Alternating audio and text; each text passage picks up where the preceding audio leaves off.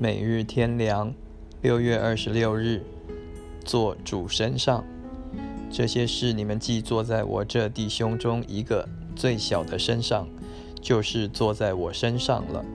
马太福音第二十五章四十节。那些做事在主身上的人，要承受主的国度，永远的福气。但怎样才是坐在主身上呢？在主的身上能做什么呢？这里特别提到：饿了给吃，渴了给喝，做客旅留住，赤身露体给穿，病了即在患难中去看顾。但这些事今天已经不能直接坐在主身上，他已经在天上，不需要人做这些事了。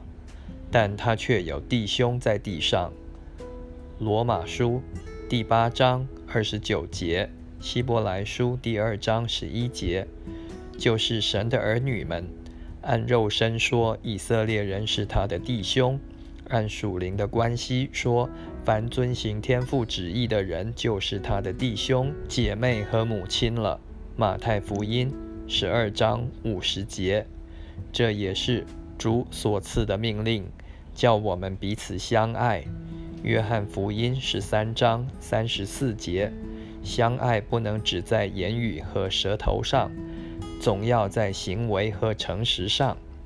约翰一书第三章十八节，帮助、同情、供应、看顾、伺候弟兄姐妹，就是坐在主身上的具体表现。